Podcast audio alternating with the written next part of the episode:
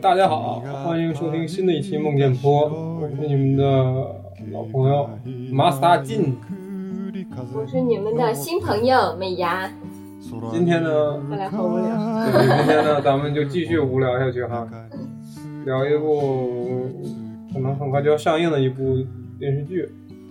应该像上档吧，比较嗯叫叫上映。咱们这期播的时候，应该是这部片子已经要上映了，在电视剧版的《深夜食堂》国内版公开，找的是咱们呃台湾那边的著名导演蔡宇勋嘛。他能算是国内的翻拍，因为他就是台。哦，这个咱们待会儿再去讨论吧，因为毕竟主演上是咱们这边的小只有一位主演是黄大哥，咱们现在以后就。演完这他这部片子上之后，咱们应该就会去叫他黄大哥了。为啥呀？深夜食堂，因为深夜食他里面饰演的这个深夜食堂这个角色是一个有故事的大哥这么一个感觉的厨子吧，所以演的这段故事。那应该直接叫黄哥呀，大黄大哥听着有点怪。这就是我们说的，它是一部由台湾导演蔡宇勋导演以及台湾资方拍的。那我们在那边台湾那边呢，都喜欢叫大哥，也是哈。咱国内就大陆喜欢叫哥。嗯，我们上来可能比较突兀，但是这部片子确实大家想说的话太多了哈。相信听众朋友们里面有很多这种要想说的话，上来就应该先吐槽一下这个黄磊。对，呃，咱们后头慢慢说啊，也希望就是各位朋友一块儿跟我们来吐槽这片子。首先，我们知道这部片子上的话是在二零一五、二零一六年。对吧？对，知道这部片子国内引进了，因为之前韩国已经翻拍了这个《深夜食堂》的这个。对，韩国拍了一版电视剧。对韩版，但是在无论在韩国本土还是在国内以及日本地区，这个片子的口碑并不是特别的好。在韩国地区还还凑合吧，因为就是这种深夜档这种播放方式比较特殊，所以你没有办法拿它深夜档的这个跟就是正档这种深夜档的片子，确实韩国受众上也会有它的原因吧。那么咱们也听起来好像今年这部片子，如果没有看过的朋友可能会觉得，我靠，咱们对吧？咱们竟然有一部 R 级的这种深夜档的日本片子要引进，是吗？其实并不是哈。如果看过《深夜食堂》电视剧版和漫画的朋友，一定知道这个片子里面尽管有很多边缘化的人物在里面出现。嗯，但是它里面所表述的一些深刻的内涵，以及在里背后的每一道菜背后的故事，是更令人。他想体，因为就是呃，就以这个日本的这本电视剧来说的话，它可能更偏，我觉得偏治愈系一点吧，就让人看完之后真的很舒服。首先，它每集只有二十分钟，它节奏非常的沉缓自然。嗯，在晚上看的时候，还通常会让你食欲大增。如果说对，如果说有减肥的听众，这期就不要听了。然后这个片子也是绝对被列为一减肥禁片的这么一部片子片子比我们说的另外一部《孤独美食家》还要禁片，因为它可能让你边流泪边吃东西的这么一个过程。啊，对，因为你把感情投入在里头的时候，你会更容易想要吃，就是各种美食嘛。对，因为这部《深夜食堂》，我和大家简单介绍一下。不对，因为这部片子，这个咱们五郎叔从那个《孤独美食家》那边也来这边，你想还到咱们的这个老板的店里来吃饭呢。嗯，对，美伢上来有点太激动哈。关于五郎叔登场，因为我们这边在播这个片子，他看到五郎叔登场了。呃，我们先简单还是两句话哈，嗯，用我们的话两句话概括一下这个片子大概讲什么的。首先，这片子是讲的是在忙碌一天的人们找到了一家能让自己孤独的心灵有所慰藉的一个深夜餐厅。这家餐厅里面除了老板挂的那四样东西，我们看到有烧酒，有定时。然后有还有其他相关的日文我们不认得了啊，啊对，但是呢，它片头有介绍，大家可以去看一下。我们就是故意不认识的，就让你们去看一下这个东西。在这个美食背后，每个人点的这个餐的背后，以及个关系到他这个人，这些游走在社会边缘的这些孤独的这些每天的孤独的这种社会人来说，对，对引发共鸣的一些故事，我觉得是。它叫深夜食堂嘛，这个嗯食堂就是给就是这些需要去治愈他们情感的人一个一个栖身之地。就是如果说我，因为我当年第一次看到这个名字的时候，一想到，首先第一期听说是深夜剧哈。之前大家如果看过某些已经在这个被禁掉的这些国内已经找不到资源的，像《夏北阳光灿烂的日子》里面有我们著名的几位老师来出演这个深夜竟。然我也对看过，对那个片子，对那个片子来说的话，可能深夜食堂会给人这种感觉。首先，深夜和食堂这两个词不是很搭。让人想不出来是演什么。什么一上来，对因为我们并不知道它是漫画，我一上来我是不知道它是有漫画原著的。呃，后面我们来看到的第一集里面，未来的这位五郎家，对未来的孤独，另外一位美食家五郎叔的登场，在当时给我看来也是，他就在这个片子第一集里面演绎的是一位黑道大哥了，也是游走在社会边的一位孤独的行者，我觉得是。对啊，然后他改邪归正去去拍了这里面每个人，对这对他后面改邪归正，发现孤独的美食家，呃，这里面就给人感觉就是每个人都是有自己的故事，走到了他们为什么游走在这个边缘，我觉得都每一个人都是这样的。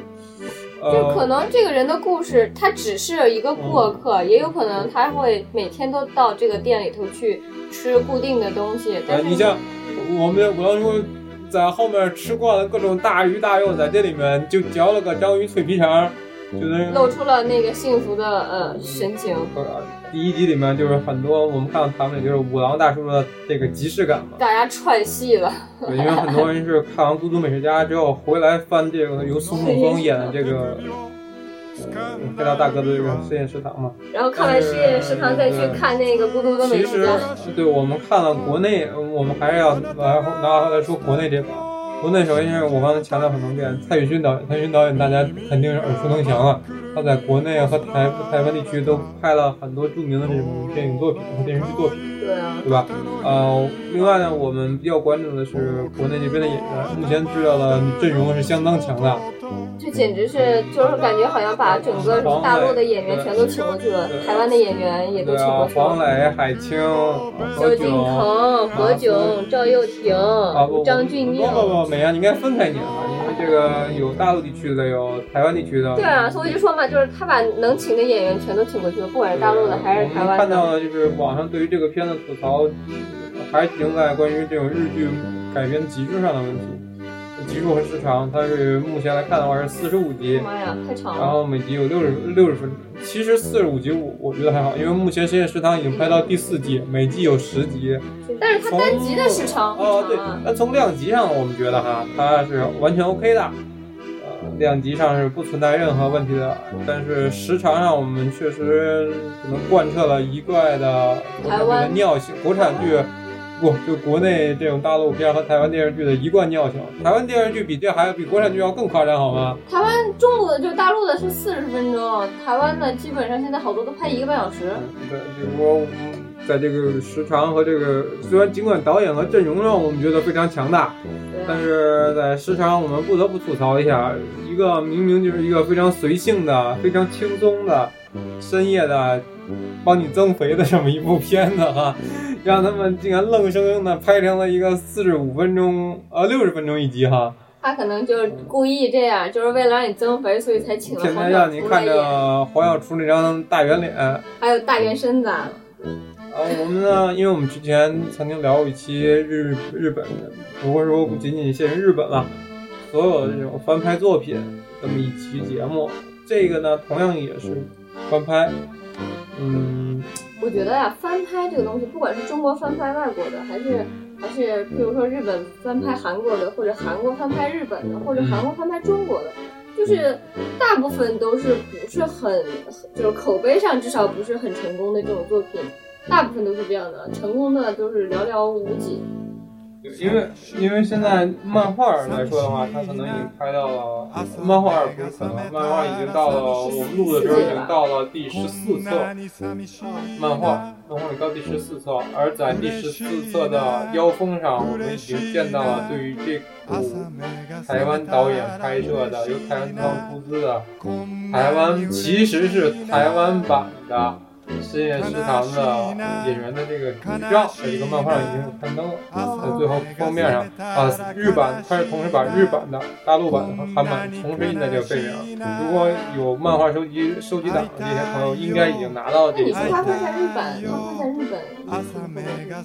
嗯，这也是我比较期待的另外一个事情。如果咱们台湾这版拍的好的话，应该会可能会引进吧，有相关的引进吧，因为台湾那边、日本那边其实也会对于咱们这边学习。当年咱们他们还来学习过咱们的这个美猴王孙悟空这些。对，对他们来说，只要是这种可以学借鉴学习的东西，他们都会来去学习。尽管说从目前我们同样从这三方向来吐槽，第一 cosplay 项这上面角色的造型上，尤其是这个主演黄磊这个造型上，他就是他，因为他是在是在大陆拍的还是在台湾拍的？全程在台湾他在台湾拍的，一群中国人，然后去吃一个中国厨子做的日料。我们先不谈，对我们只说黄磊现在这身造型就不符合这个，他是做日料的那个打扮。截止到目前为止，我们只了解是他还第一，黄磊造型是这样的。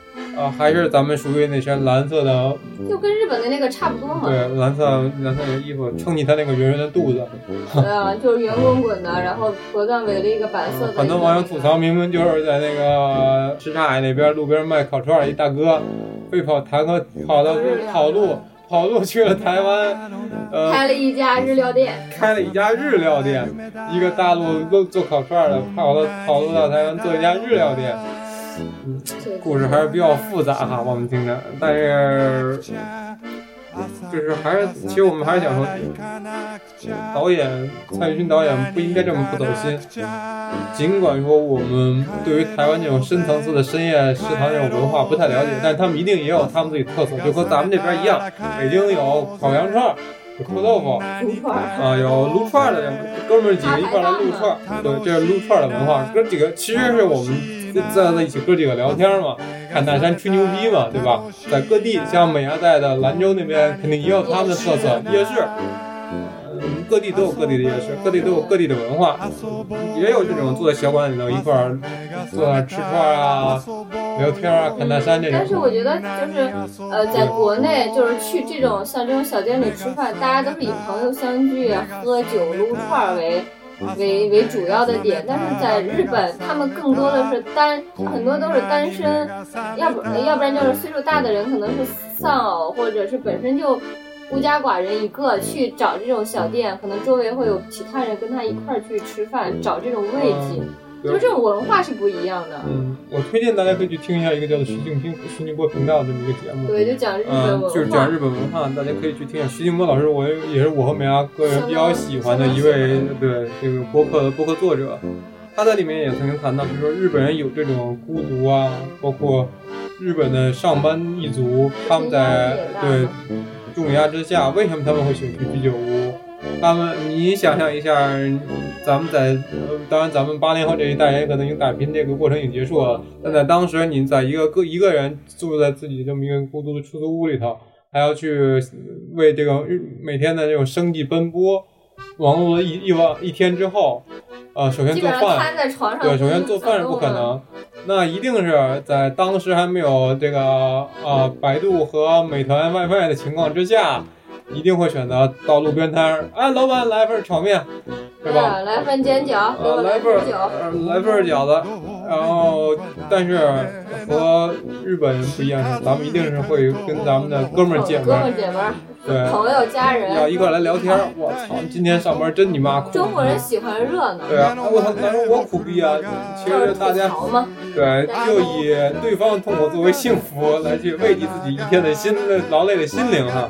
对啊。但是我们不了解台湾是什么样的文化，我们仅就这个来说，这是一部台湾版。我们要说明，尽管是在大陆播放，但是它一版台湾地区版的实验室。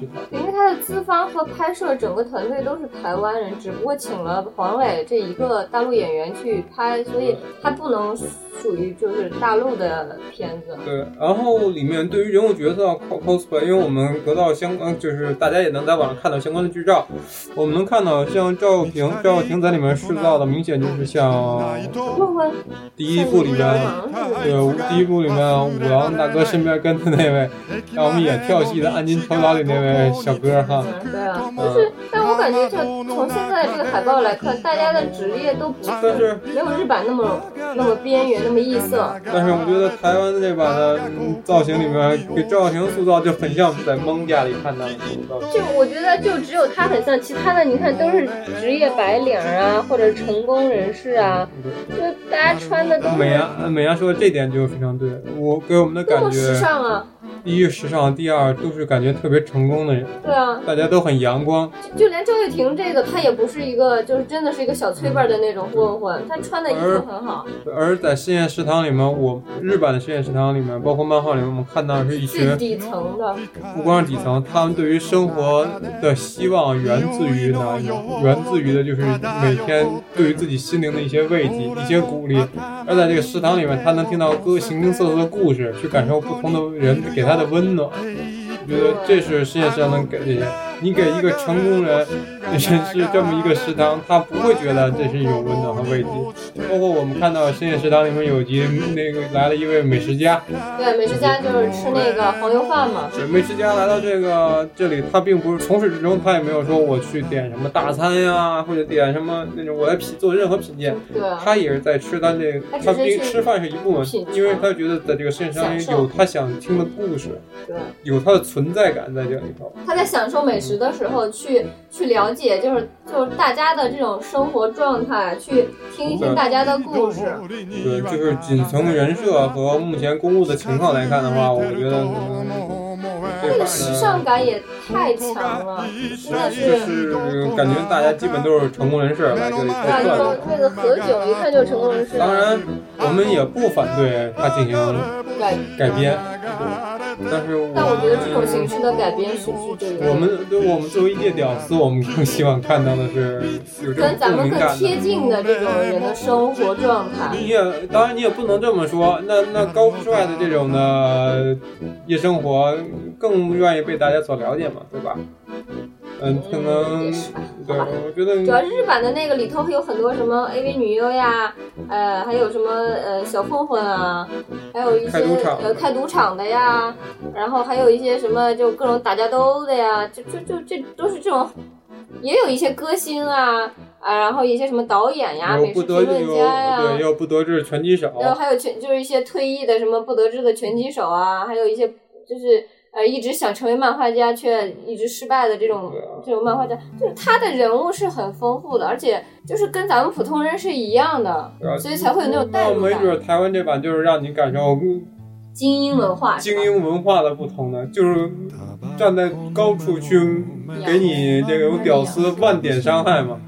那没准就是这么一片，那你又没有必要要叫就叫深夜食堂了。这这是对逼格，对这就高逼格这些人啊。那没准就是哎，黄磊，今儿我们过来了。那个一会儿马老板过来，马老板谁啊？你不知道马老板谁啊？哪个哪个哪个哪个公司的大老板？某某某某讯，某某某某什么支付平台？某某宝啊，这这几位马老板要来。哎呦，是吗？啊，那个他们都爱吃日料哈，来几道日料。对，你把最好的给我上上。你觉得咱们已经看到了，他这里面是在讲日料，讲日料。嗯，首先这点咱们就已经吐槽太久了。普通老百姓能去大碗吃日料吗？在中国来说，日料其实相对咱们中国的料理，还有韩国的料理，或者是欧美的那种快餐式料理来说，属于比较高端的料理嘛。你上来点一份章鱼，章鱼香肠。往那一坐，边上切盘洋白菜，你觉得普通人会去这么吃吗？不会。那一定是咱们这几位马老板啊。马老板，马像这种马老板应该喜欢吃什么三文鱼刺身啊？不行，哎，马老板也有小清新的时候，人就想来这个是吧？小厨开的实验食堂。我反正看完这个，我就觉得就是这么个故事。说就是，哎，马老板要来了，是吧？对，也是。可能啊，这个老板也有自己不得不呃不得意的地方，所以在这儿聊一些。人就说嘛，深夜是个在深夜，在中国的深夜，在台北的深夜，不是给你们这些没钱的玩意儿弄的。没钱的玩意儿赶紧回家滚蛋，该睡觉睡觉，第二天早上该上班上班你没时间，你没时间出来给我瞎鸡巴玩儿。我们这个深夜都是给那些有钱人来玩的在大陆去中国也是啊，啊。当然了，没准没准我们说的不太对啊，但是我估计这个片子塑造的这些角色，从这些人设上来看，从造型啊 cosplay 这造型上来看，对啊，应该都是有人。是是这样的，确实是，这给我第一印象就是这样的。反正我看完之后，我感觉就这样。没准，我觉得没准在里有萧敬腾就演萧敬腾，对啊，就是演自己就好了，就是啊，在这个下雨的嗯下雨夜晚，每到这个下雨夜晚，他他都会出现，他都会出现。雨神降临。嗯，我们经常称他为雨神。他来到这里后只点一道菜，春雨沙拉，对，没准就点个春雨沙拉对，啊。多符合他的形象。然后一会儿就看咱们雨神就迈大步就进来了，操他那口口那个台湾音，唱那个夜太美哈。对啊，唱的这首《夜太美》哈，就就就来了。我觉得这么拍反正也挺有挺有槽点的，也挺也挺能抓人的对啊，你日本抓的是底层人物，我就抓高层人物，你怎么也可以但是如果你要是能拍拍出来你自己啊当然了，我们这个节目是一个胡逼聊的节目，大家听听就好。具体咱们也要看片子，但是我们想吐槽的地方，就 cosplay 这一项哈，我们先说到这儿。对，先说到这儿。后面呢，咱们要谈谈人物设定。这人设要吐槽就太多了啊。先从先从黄小雷，先黄小厨吗？嗯黄小厨上来说啊，马老板这咱们后头再说。黄小厨上的来吐槽，嗯其实我一直都很好奇，在台湾有这样的这种，就是中间是一个厨子，然后周围围了一圈儿，做一圈儿这种吃饭的这种。会啊，台湾那边日料这种文化还是挺多的，我觉得，因为台湾那边其实考虑到它一个岛，也同样也是一个小岛围着的这么一个城市吧，算是。对，对于日本文化接受的也比较。他们也有他们这种拘拘谨啊，包括这种孤独、寂寞、冷啊这种的，包括咱们也是有的。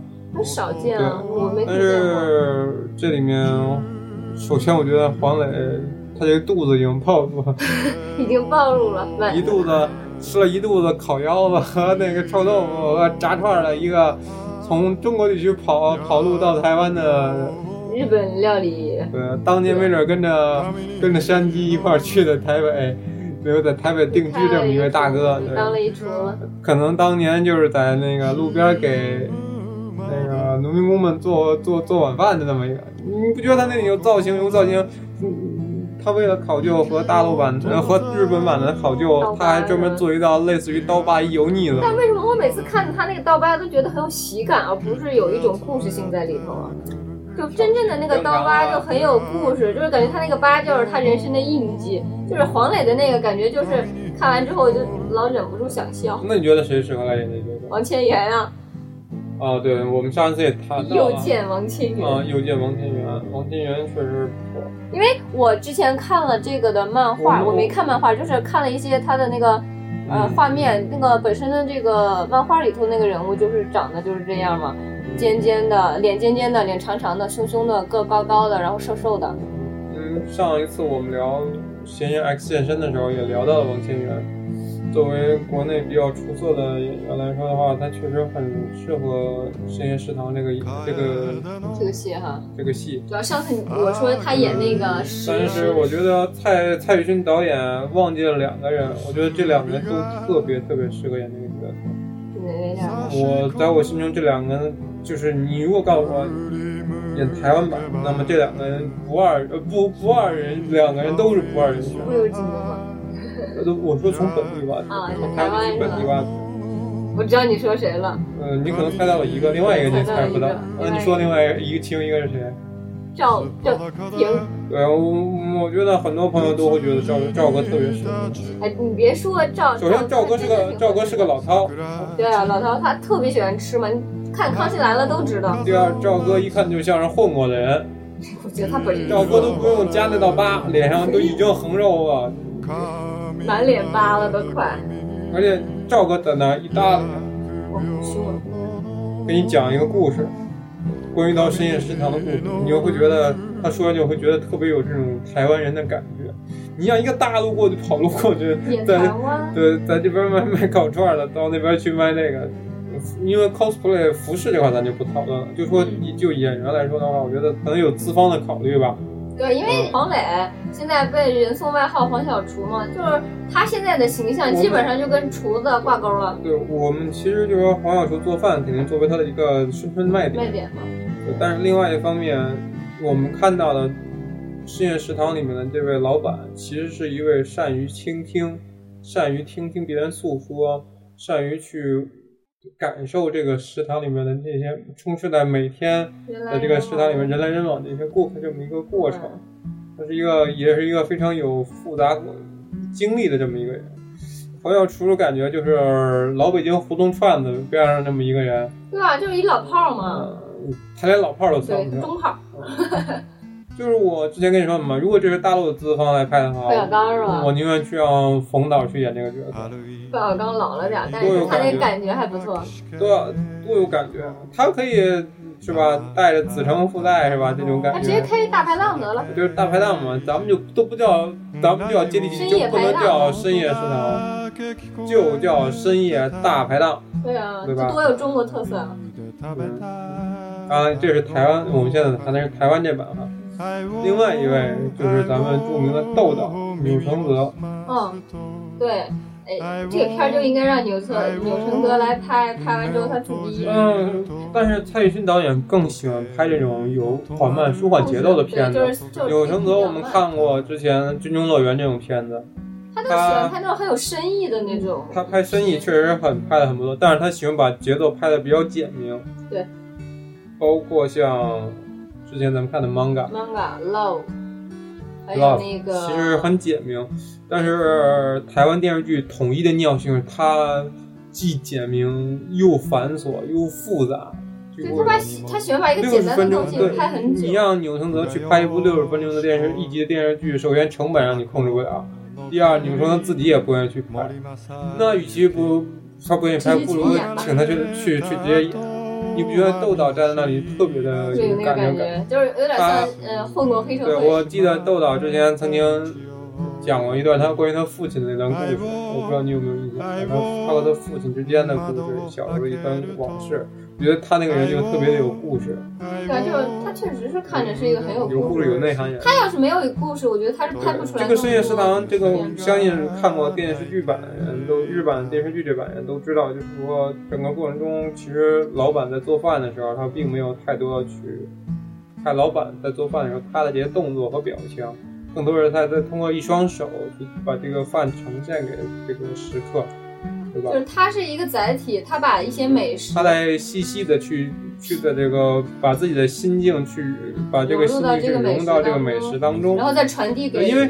我们也谈到，就是说这个剧情嘛，里面的吃的，其实我们来看，在家里都能做，而且很多朋友们都试做过，做完之后发现真他妈难吃。嗯为什么日本人会觉得这个东西好吃？而且为什么我们他妈傻不拉几的觉得它好吃？因为它里面的故事更感动。这不是一部美食片，它是一部故事片，是一部非常精彩的，又是又精彩又又怎么说别具一格。这种日本的细腻文化嘛，这就也有对，这么一部故事，而并不是说它是一部纯美食片纯。美食片。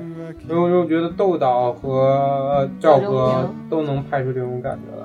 啊，尽管我更期待赵哥去拍《孤独美食家》，对赵哥的感觉，老饕，对和那种《孤独美食家》感觉更契合。呃，我不是说五郎，就是松正峰老师拍的这版日版的《孤独美食家》不好啊，因为人家已经拍了六季。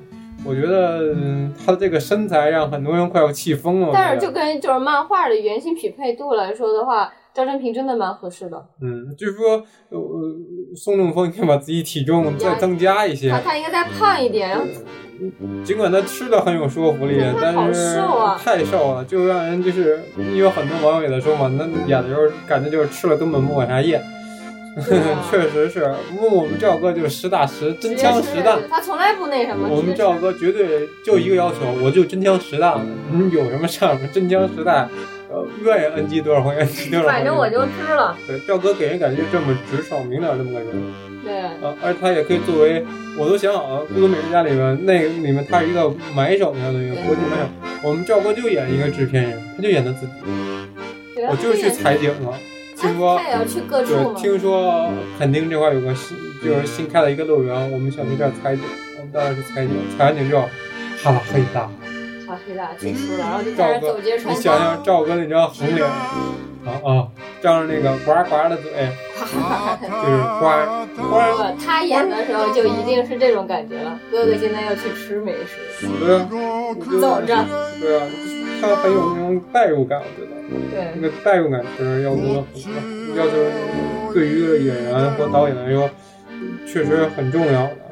包括里面，咱们看其他演员，因为我们并不了解他的故事是怎么构成，每个人物是怎么样，因为它里面他把很多人物可能都会改变嘛。对，我们可能后续可能会看到一些相关的一些报道，我们会更多的去了解这些相关剧情。后续我们可能再去增加这些信息。现在先先这么去聊，可能这部片子结束之后，我们再去聊这个事情。嗯，故事上呢，我们觉得从目前来看。连角色造型都已经直接照搬的话，我觉得故事照搬的可能性也是极大的。那如果他不拿原版的故事来拍的话，整个这个买的版权就没有任何意义了。但是，但是这样的话，就看咱们咱们看那个海报，他已经把很多人设，我觉得是改了，人设改了，但是故事不改的话，这个故事能看吗？能看，有什么不能看？很奇怪啊！这有我想说的。这部片子能给我的一个看点之一，就是它是在台湾拍的。呃，尽管大陆可能会做删减，对，但是台湾版的话，我觉得会会令人期待。对，但是就是相对台湾的话，应该可能咱们国内的环境要更开放一些。对，他可能会讲很多，因为我们也知道最近的台湾电视剧里有一个话题非常的热，就是同性化。对，因为他们不是刚刚在台。相当于是亚洲唯一一个，也是第一个，呃，同性恋可以结婚合法化的一个地区嘛。最近，如果很多朋友听过我们那期介绍台湾电视剧的节目的话，就知道台湾电视剧这两年拍摄的关于同性话题太多太多了，基本上每一部片里都会有些相关的同性话题。所以我推测同性话题一定会出现在现实中。这就是何炅演的。嗯，何老师。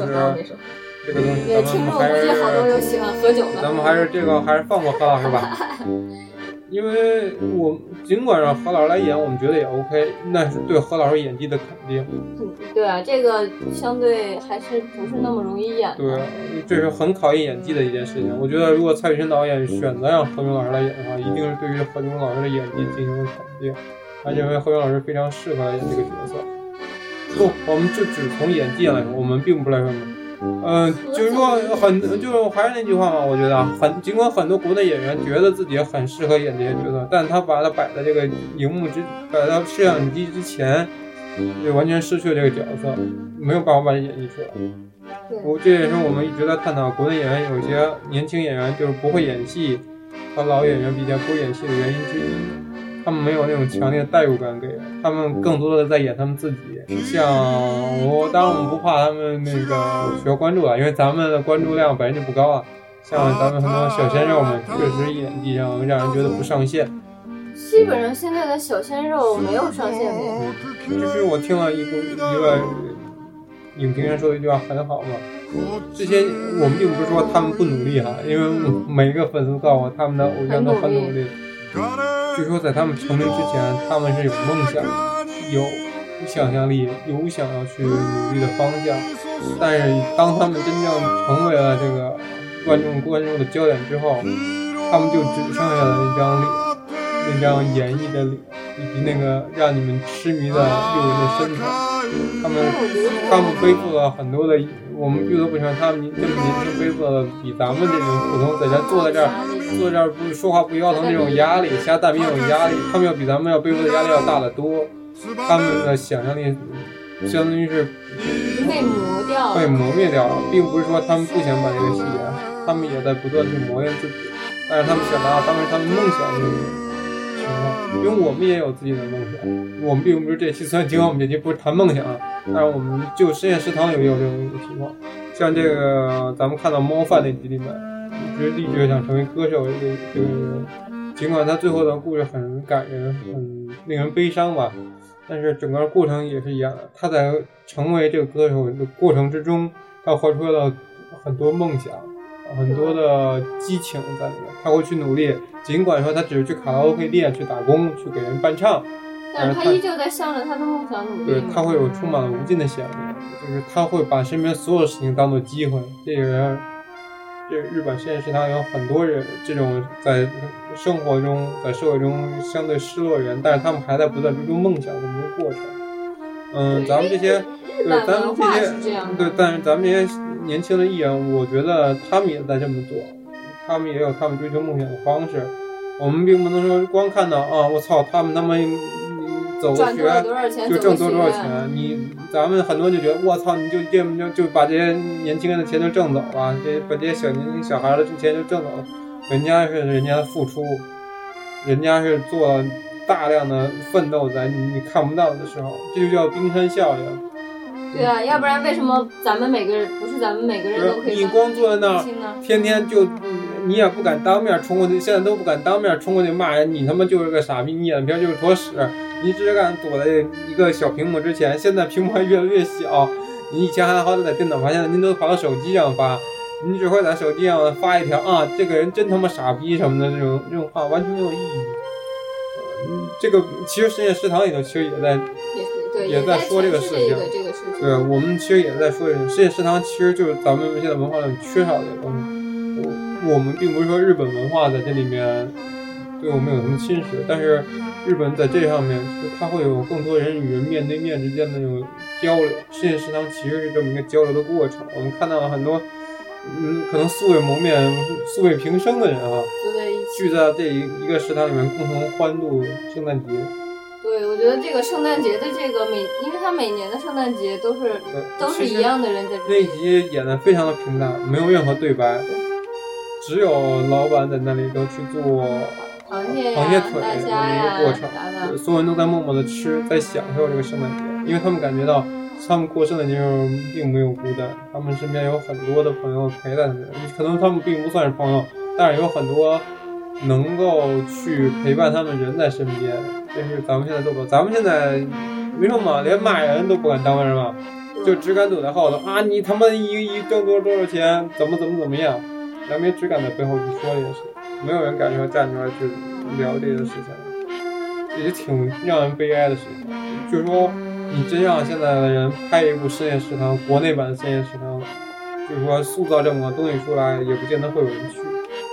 你应该不会有人去。啊，不，我咱们不能说没有，肯定没有人，肯定会有。对，可能这种深夜食堂更多就像我一开始说的似的，留给的是那种，啊。马老板们哈，马老板们可能会愿意去那种地方。不，咱们国家的这种，就像他们这种孤单的人，呃，是不喜欢把这个东西表现在，就是就自己最艰难的这一面表现给别人的。这种人一般都会待在家里宅着。只有有呀，你的朋友很多的时候，哎，我才喜欢出去吃串儿、喝酒。对，因为美伢，你没有看过漫画版《天使漫画里头有一个人物但是在电视剧里头一直没有登场的。是一个特别肥胖的一位女士，她平常白天是在作为一个公司职员上班，每天尽管说她已经胖的已经连你看咱们食堂这个实验室当那个大门都进去都有点费劲的，就是人还未进，肚子已经进去的那么一个状态的时候，她还是每天晚上会来这里吃。嗯，她其实她来这儿可能就点一份黄瓜沙拉。但是他喜欢听这里面人的故事，他喜欢和别人去感分享他那种痛苦的经历，他不会说像现在咱们这种，可能我减肥啊，减肥我减减减减怎么样，吃减肥餐什么的，就在家里自己闷头在那抱着抱着一床被子那抱着那看电视，人家喜欢还是喜欢走到户外，尽管说这种减肥方式咱们不提倡啊，他每天都是。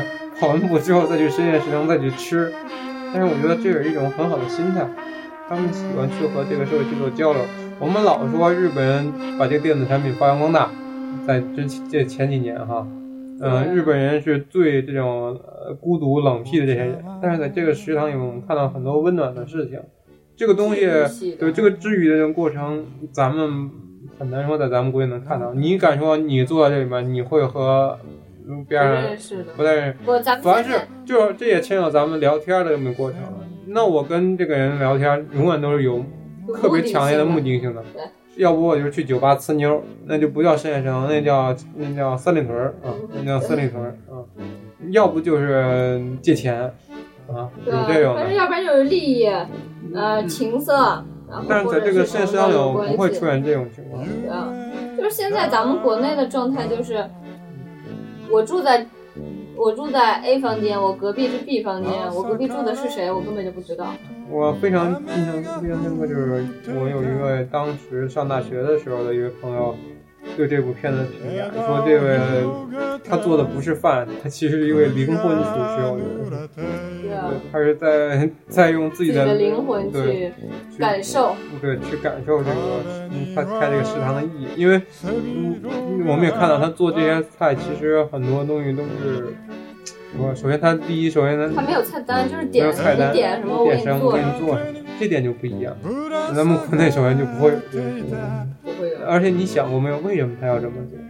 为什么日本人会有这个会有这种食堂存在？你要什么点，而不是像咱们哎，干炒牛河、吃炒牛河、呃撒尿牛丸儿，呃我们这儿就卖这些东西。你只能吃这个，呃，如果说你现在跑到一个卖牛丸儿、你撒牛丸儿店里，哎，老板来个煎饼，哎，你就骂你傻逼吧你，对，吧？对，但是在这里边就是他有一种，就是在外面我可能没有办法做到有求必应，但是在这里在这里头，master 就这个老板给你做到这一点。就是一顿啊老板饭，我还是可以老板，我我想吃，我里面有一集中华冷面那集，就是一个相当于逃饭嘛。我说 master 有没有中华冷面？在那么一个秋风瑟瑟的那么一个夜晚，他冲过来说要吃一碗中华冷面。，master 说有，能做。其实，在他心目中给了他一种温暖，就是他其实这个小这店是不就是在给大家这就变成了他一种归宿感。我到我可能回家，我不可能去吃这个，我可能回家可能就是来碗泡面，自己傻傻的坐在电视机前。因为美伢也说过，美伢也跟我跟我说过，就是日本人平均的下班时间要到九点到十点。对嗯他们的新就是咱们的七点新闻联播，他们是十点才会播对，就是说嗯他们给他们这个生活的时间，包括要他们还要休息，可能给他们这种吃饭的时间会非常的短暂。但是有这么一群人在这个深夜里面，在他们。在这种漫漫迷途的深夜之中，会有人和你陪伴在一起，享受这个深夜的这一番呃慰和精神上的慰藉。说完这个，我感觉我都好想去。对，所以说我觉得，嗯，这部片子在日日版已经演绎成如此的一部神剧日版的这个在日本不是和在国内的评价，就这个这个电视剧评价也是很高吗。对，咱就是说评价这方面，就是说当然要仁者见仁，我们并不能以评价就是整个论的，普遍普遍的评价但是确实引发很多讨论了。对啊，这是我们说的此外呢，这个这个作者，漫画的作者安倍夜郎，其实之前这个漫画是在，并不是在就是他的这种主流的那种漫画杂志上，对，而是作为一个短篇漫画来去做的，呃，刊登。啊，后来是因为《深夜食堂》这部电视剧，火了。呃，成功之后，在零九年，他获得了漫画的大赏，包括后面他陆陆续续出了单行本，因为很多朋友知道，包括看过日剧重版出来也知道，这个单行本和重版印刷这些意义的，相当于提升了一个很，很高的一个档次嘛。成为一部这个经典治愈大作吧，我觉得是。就是就我一直就特别，因为我很少看日本的这种漫画嘛，我看都是电视剧。就是日本对于这种美食类的这种影片其实很多，还有漫画也很多，拍出来的片子也很多。对，就是剧情这块呢，我们想说一下，然后我们想说的就是后后面大概四十多分钟的时间要聊一聊里面的吃的，呃，因为这大半夜的咱聊吃的不合适啊。我们录的这个时间段是大半夜啊，但是我们还是要把这个事情说说，因为毕竟它是食堂嘛，对，里面有很多让人印象深刻的吧。它一共有四，现在有四十集，第四季是网络版，目前也已经播完了，然后同时还有电影版。对，SP 啊对，反正给我印象最深刻的，你要让我选出三个，咱们俩每人选三个哈。我个人印象比较深刻的是，第一个就是猫饭，就我刚才提到那个演歌手、演歌女分到那个，刚才我也提到为什么那个，尽管说那道菜是特别特别的简单，其实就是把一些磨出来的鱼片，咱们看到那种，浇在那个饭上，然后放在饭上，然后倒了一点他们那个酱汁儿，倒了点酱汁儿，然后就很多网友反映这道菜简直就是放在就是零星嘛，啊，对吧？零星美食，呃，只能说是一道灵魂美食哈。但是它这个后面的故事确实令人呃落泪。我看那部故事，因为最后女主角是得了白血病，她没有办法，她尽管她完成了梦想，但是她的生命也走到尽头。它相当于就像日本人提倡那种樱花的那种，它短暂，在最它很短他在暂，但最是它绽放。对，他在那绽放了，他他觉得他不后悔，但是他在这里他有一种归属感，包括他最后在走到生命最后一刻之前，他还专门回到这个深夜食堂，专门来去吃了这一碗老板给的，尽管他最后连吃都吃不下去了，他就想看着他。这就是我我给我印象最最深刻的第一道就是猫饭，另外一个就是我相信美伢可能有一点印象，就是一道叫做黄油饭。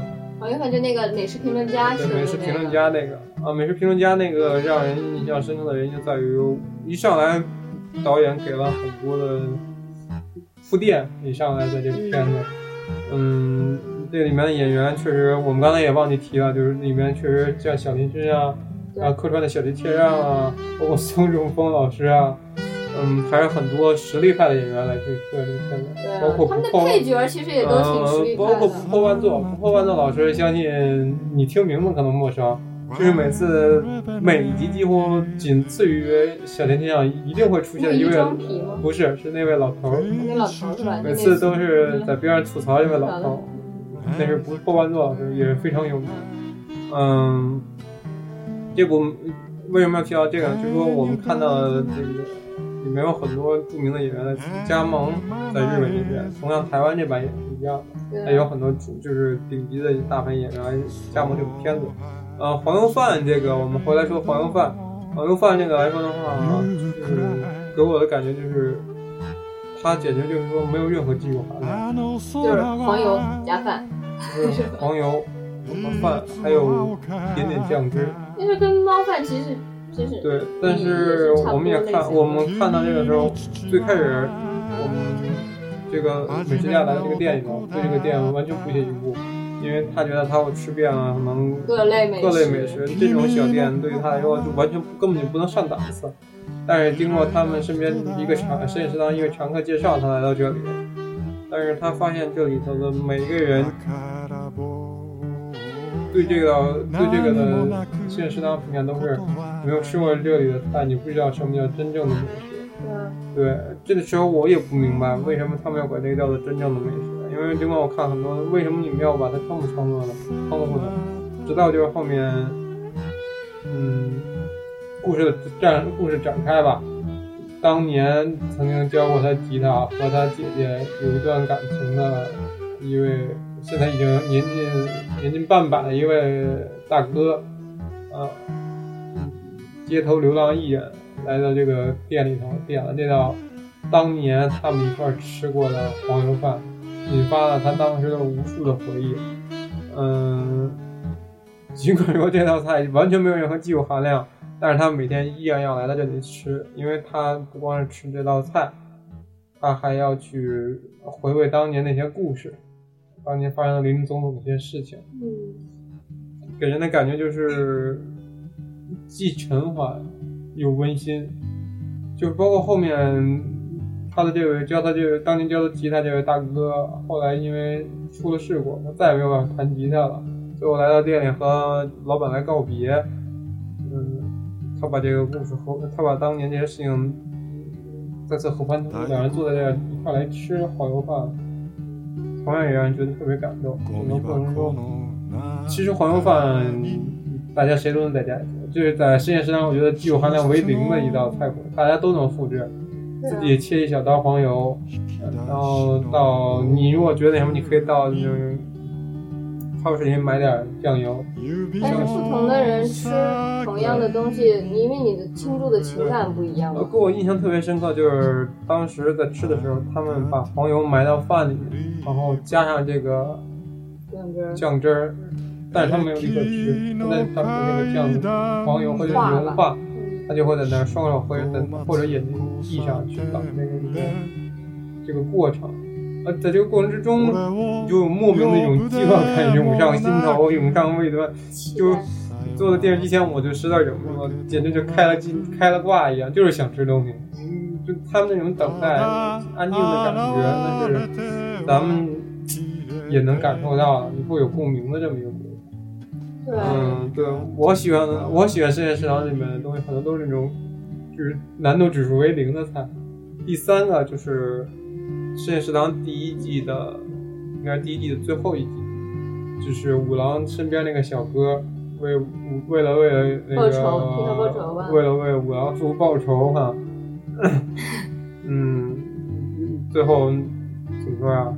包括后面呃送来的呃呃圣诞礼物烤螃蟹那一集，但是烤螃蟹并不是我想说的，我想说的是他吃那碗被美伢称为完全没有技术含量的煮方便面，对，它它这速食面嘛，煮的方便面里头放了点就是儿我们鸡蛋，就是像这个日本餐里面很多都借鉴中国元素，但只有这个方便面这个东西是所有人都是一样的煮法。对，你无论在中国、在美国、在日本、在哪，你做煮方便面，大家都是一样的。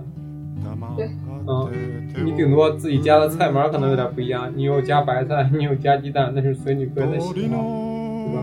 对，但是尽管这样，他们也会把，嗯，一碗普普通通的煮方便面演绎的演背后的故事。看完之后就当时就想，我也要撂一个方便面。对，就感觉到很多怎么说情怀在里面啊。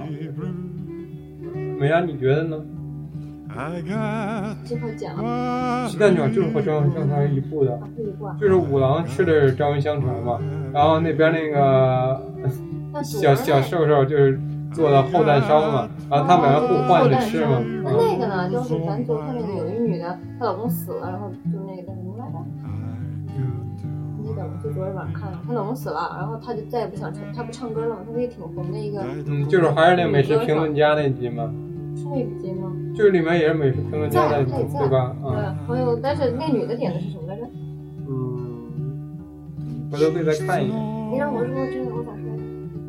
啊。还有那个就是还有一个就是那个春雨手被春雨叫什么沙拉那个，谁吃的来着？忘了。啊，我我可以再就是说就是关于里面比较逗的，还有就是呃，可能能男性观众比较关注的有一个就是索尼沙拉那集，为啥男性观众关注啊？因为那集里面有出现的呃那个故事里面的角色是以某位呃岛国动作片里面的男神。呃，为蓝本去制作的那个故事啊，对他们这里都不是有 A A V 女优、A V 男优，各啊，要说是导演，岛国动作片，岛国动作片。我们是不开那什么枪的，就是说岛国动作，不算黄腔吧？嗯，就是番号片也可以叫，你可以叫做番号片。我不懂，我我没看过，嗯，我不这是。大家可以去看一眼这这这一集，确实也里面讲了很多这些人背后的辛酸苦辣吧。呃，里面那位大哥，自从他们家里头，相当于除了他以外都是老师，你他自只有他自己来到东京去做这么一位。比较特殊的职对，业，动作艺人吧，动作动作艺人，而且、嗯、大红大紫。嗯，从那之后，他的母亲就非常的矛盾，嗯，包括后来都不让他来参加他妹妹的婚礼。尽管说，其实，在日本，在日本对尽这管就说种职业的歧视也是挺严重。咱们一直都觉得咱们这边可能就是就是中国已经很严重了，但是其实日本也是存对在的。歧视这点确实是。帰るでしょう 嗯，我觉得就是说，尽管说确实性别歧视这是一方面，但呃职业歧视和性别歧视在日本其实更加的严重，可能比咱们这边还要夸张。对，嗯，但是在这个里面，其实描述的更多的不是对于职业上的职业操守、职业上的这些东西，而是他其实这对他本身职业的刻画一般都不会这里面太多，就有很多咱们平常看不到的职业的。 大部分应该是咱们看不到的职业，都比啊，较边对。我们再反过来说这部我们深夜食堂的这个台湾版哈，嗯，因为台湾版这部确实是从目前来看的话，反映出来的话仍然是做日料。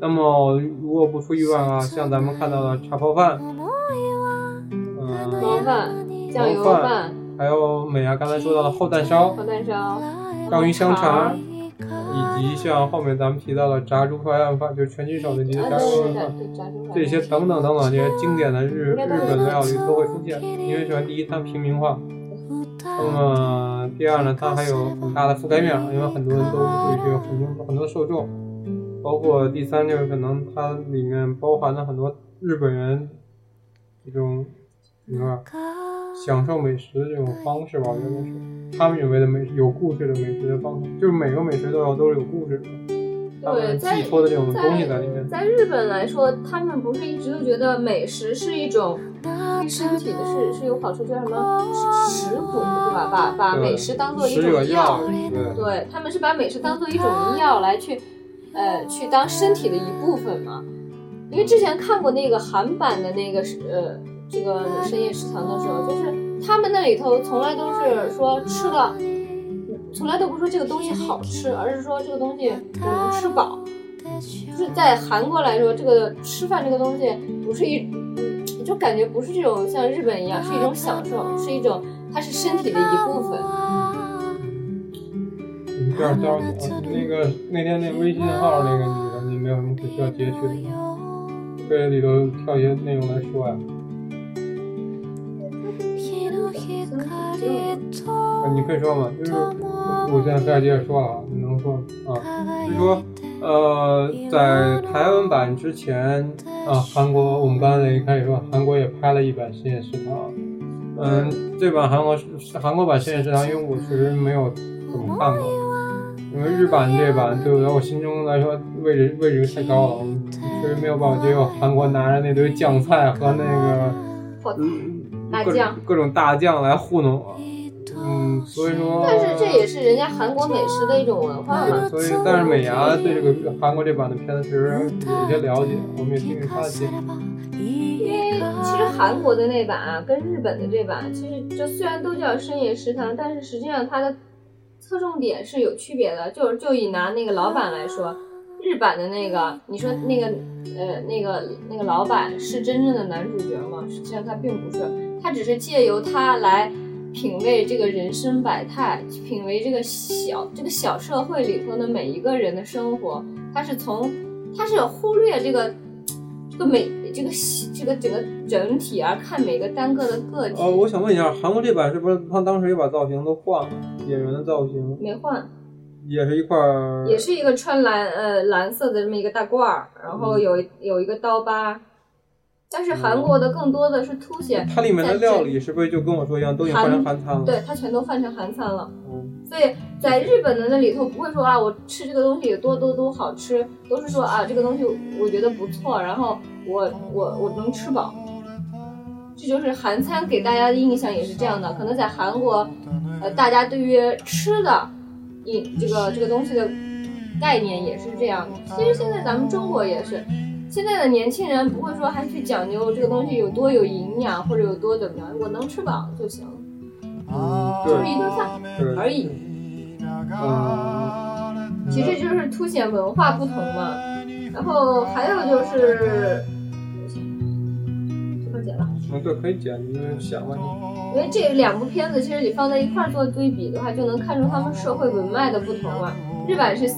日版的是现在是正常世界外的另一种温情的世界，但是韩版的却是一个暂时脱去时休息、不鼓励向前的世界。因为韩国和日本不同的是，韩国现在是正在，就是他们的历史是逐渐上升期，而且是一个快速上升期。它从一个之前相当于没有那么发达的国家，现在一跃成为了发达国家。但是日本是经历了各种，不管是战争啊，或者是经济的大萧条，是他们是在自己就是在经历各种呃挫折之后，再反思、再学习、再奋进的这么一个过程。就是他从饮食的这个文化和这个社会大家的这种观念来体现了这两种大的社会环境的不同。我觉得这个是可能这两版里头最大的差异吧。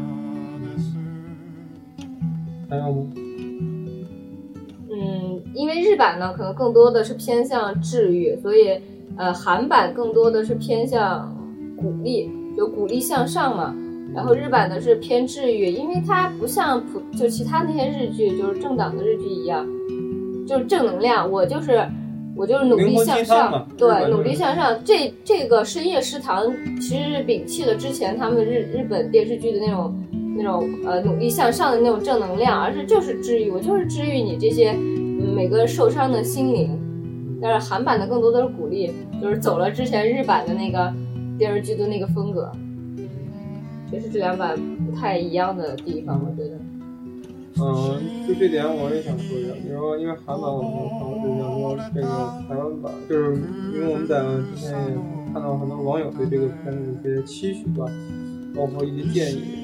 有有有一些很多的网友提到，就是关于国内的夜宵，咱们刚才也提到了夜宵这种美食，呃，很多人都说这种东西能拍出这种心灵鸡汤故事。但是我觉得，如果说拿这些来来拍的话，我觉得就没有必要以实验食堂作为。因为实验食堂刚才美亚也提到，就是拍一种面对面和老板面面对面的那种，一个孤独的，一个孤独的旅者，回到这个一个归宿地，和这老板去叙旧什么的。咱们的。你想，你想象一下，对，你想象嘛？那作为一个北京人，那对吧？今天去看了国安的球，到晚上回来，哎，咱们就说不去酒吧，咱就去路边烤肉店吃个串吧。哎，老板一把串，一袋啤酒。对啊，基本上都是这样的。然后你会和你的哥们去的，这是咱们的这种。但是，那很多人就说就去拍这种东西，那你的你想表达深夜食堂那些精神是在哪？就说我们可以单独去再去拍这么一个片子，但是我们不要以深夜食堂作为背景，作为背景，因为我们不没有这种深夜食堂文化。对啊，我们晚上宁愿吃点。咱们晚上就是 KTV，然后大排档。对，就是这样的。螺蛳粉。对。呃，烤冷面。然后烤鱿鱼。炒面。对。炒面。因为这些东西，你和和坐那和老板去聊天吗？不会，都是你老板给我一个那个。炒面几分钟？两分钟啊！等会儿我等一会儿，然后那个您的炒面好了，然后就拿走了。你觉得这样能拍成一部深夜食堂剧吗？我想问这些朋友们。如果你仔细想，你会觉得，反正我觉得，以我想，你觉得这部片子可能拍个四到五集就枯竭了。它就算是拍，你就拍，不管是四集还是五集，还是十集，还是一集，本身这种这种文化不一样，你拍出来的东西。契合度就会很低的，就是找不到共鸣呢。嗯，尽管我们很期待这个啊，从大陆过去的一位烤烤串师傅在台北开的日料店的这么一个生活故事啊，但是就刚才我们说的这个，有很多人的建议，我们当时觉得这种提议是对于。这对于国内导演和编剧有可能是一个很好的参考，因为我们之前也有拍过像《舌尖上的中国》，对啊，《舌尖上的新年》这种的各种各样的美食番，而且还有什么顺德顺德美味啊，顺德美味，然后新疆，味在天津啊这种的，咱们拍美食是很有一套手法的。那你看咱们拍那些东西，一般都是午餐和晚餐。没有人夜宵去吃那些东西，对，为什么？因为我们很讲究饱足感，我们吃饭的时候非常讲究晚饭。很多人概念中，真正吃把夜宵里的这些点饭的人，都是晚上没吃饭的人，晚上没吃饭的人，或者顾没顾得上吃饭的这些人。嗯，咱们。去拍这种片子很难去做到有这种共鸣感吧。共鸣感。就是因为咱们也不吃这种宵夜，你说你看一群，也不是说咱们不吃这种宵夜，就说咱们吃这种宵夜，咱们不会去和这个宵夜老板去在那攀谈那么多，你也不会和你宵夜身边去分享你的痛苦，把你的把别人痛，别人也不会把你听到你的苦痛作为自己的当天的快乐，没有这种过，没有这个文化。咱们顶多就是乐极生悲，哎，这不幸，怒其不正，吐槽半天，就跟我就骂骂骂跟就跟我上一期说的似的，你连骂傻逼都不会骂，你还得回家拿，你得等到走远了，拿着手机自己跟自己在那发啊，今天晚上我在这吃饭排队碰见傻逼跟我在这聊天，简直他妈就是个神经病啊，对吧？这就是中国的。我们并不是说哪个谁对谁错啊，孰好孰坏，因为我们要拍出来的这么一个现象，可能是这样。我觉得是这样，就是说你不会展示太多这种沉化那种东西，嗯，对，灌那种温暖的这种感觉上。你如果是想找这种感觉的话，还是大家建议大家去看一下日本的那版。对，我觉得，我觉得我看过一个评论特别有意思，就是说深夜食堂更像一杯日本清酒，你慢慢的品，呃，慢酌之下可能会尝到其中的那个味道，真对，正的能味道。品到其中的一样。日本的这版呢，嗯，就像日本的，呃，就是不是韩国这版呢，就特别像韩国的那种清酒，喝起来没什么太多味道，对，就是也不多。就是在这可咱咱们的理解为就是说，在这种淡如水之间，可能有一些小故事在里头，掀起一下那，就是你喝的时候略微有些刺激感。咱们台湾这版，台湾地区这版，可能更像是一种混合体，给一些，嗯反正我跟就跟咱们刚提到，从人上来看，更感觉像是一帮装逼犯的那块儿装逼。对啊，嗯，我就直接这么说。我的感觉也是装逼这样的装逼，嗯。而大陆版的话，就应该拍的像一瓶啤酒，像一杯扎啤一样，爽、嗯，痛快。对就是像那个冯小刚那个老炮儿演那个似的。对，坐那儿抄起，坐那儿聊聊，抄起桌子开始干架，那是咱们那种生活。这这是北京生活，北京人没有人在那跑那去，按照现在话说叫聊骚去，没有人去那聊骚。啊，酒吧里有，你要想说，你可以说深夜酒吧，你可以拍这个零点酒吧，你可以拍这个，但但是没人跑到食堂跟跑到店老板那儿穷蛋逼去，那点儿老板都都顾不上管你，忙着赚钱呢。手上一把一把串，还听你这儿嘟噜嘟噜嘟噜嘟噜说说胡话，不可能。咱们看深夜食堂里也是，嗯也有一点，就是作为咱们这个结尾老师，就是老板在他这个菜单里有一个很有意思的点，就说我酒只供你三小瓶，不管你点多少，不管你不管你花多少钱在我这儿消费，你最多只能喝三小瓶。我们这儿不是买醉的地方，对啊，我们去食堂，来买醉的。我觉得这点真的，嗯，这点生意大家可以去体会。呃，咱们这边呢，嗯还是那句话，不是说谁嗯谁好谁坏。咱们国内这种美食文化，像刚才说的烤串儿、配炸啤、对，就是配啤酒，海鲜、配炸啤、那都是得啤酒小龙虾、配炸啤。配炸啤。为什么？咱们要图那个刺激，图那个爽的感觉。咱们年轻人要追求这种东西，就是这样，爽。尽管说啊，对，尽管说那扎啤是真是一半水一半啤酒兑出来的，明显比那种皮儿啤，咱们就作为喝酒来说，明显没有那个带感。就咱们这个要喝下去，立马就要上感觉的那种。对，当然说这两年确实也有这种像咱们提到的像精酿啤酒、酒吧这样的地方，所以作为哥几个互就是有一些对有一些感情积，有一些就是心心心就什么精神上积累和感情寄托的那种有这种文化的人，可以坐在那里去喝这个，买点西餐点一点，有这个范儿。现在也有人喜欢那个东西，我们也我们也不觉得它，嗯我们也很喜欢这样的氛围，我们也能作为这个也喜欢。但是你说真拿深夜食堂，因为我们是做一个影视节目的吐槽节目，如果你拿深夜食堂去直接放到大陆去翻拍，可能未必如台湾这版拍的能能能能能拍成台湾这样。尽管我们现在看不到台湾，对，你说真把考片这种东西接地气接到深夜食堂里头，我觉得，呃，编剧首先很难把这个片子驾驭好。你还要养一个六十分钟的这么一个故事，关键咱们的那个就是咱们的这街边大排档、小排档这些吃的，就是越脏越好吃，这怎么拍啊？嗯，脏是一方面，另外一方面，大家更喜欢的就是买完要不跟哥们聊天了，要不拿回家买。完直接要不拿回家了。对，我们就是没有像日本的这种文化在坐在这儿这种浅聊这种东西，就像现在这种酒吧这种也是一样的。我们在酒吧里的这种聊天方式都是还是那句话，有目的性。要不然就撩妹啊。你说真要是哥几个坐那聊，你也不可能说把酒吧老板坐这儿，哎，老板咱一块聊聊天，嗯，不太多，不太不不太多。不太多。反正我知道我身边人不太多。大家既然是叫朋友聊天，那肯定是一帮哥们弟兄聚在一起。对，就是也是吹牛皮吹牛皮，瞎聊嘛，瞎是皮，吹牛皮是生活解压的一种方式，这就是咱们解压的方式。这就是咱们的文化。对我觉得吹牛皮可以作为咱们深夜食堂故事的国内版深夜食堂的故事。一个亮点。对，嗯，终归说到这里了哈，咱们的节目这一期也接近尾声。嗯、就这个中国大食物去台去台湾开日本店的这个故事，我们我因为我不想把它称为深夜食堂，因为我觉得它可能不可能能达到深夜食堂日本版这个的高度。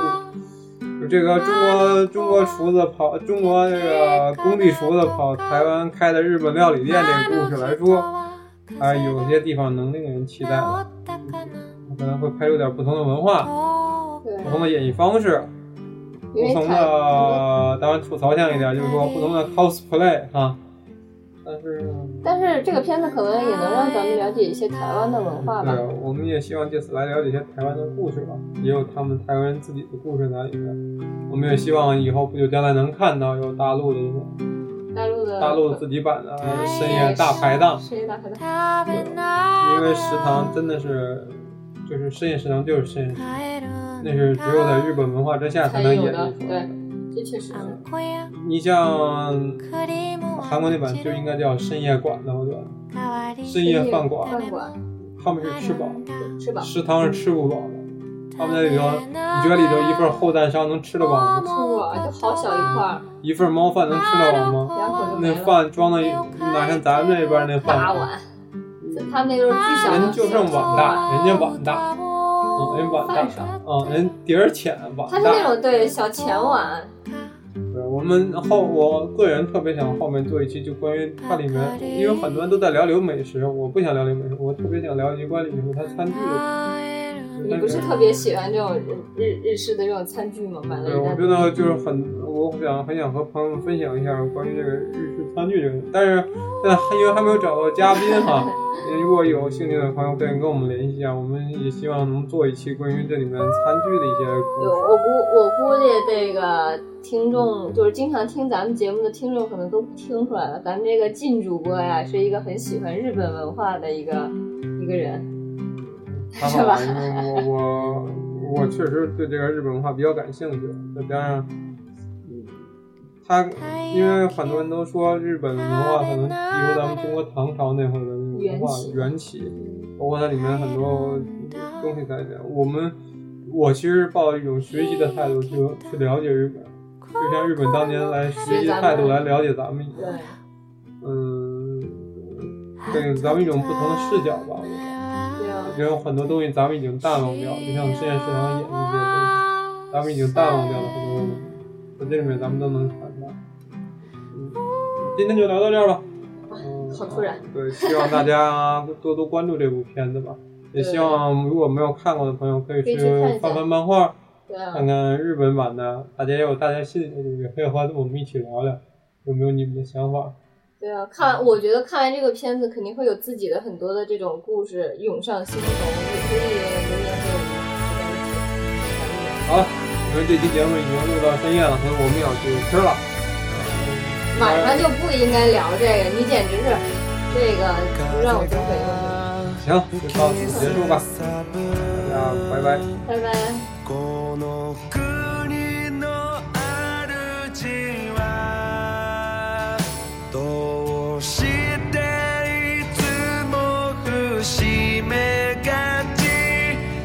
何か痛そう。部屋の片隅で。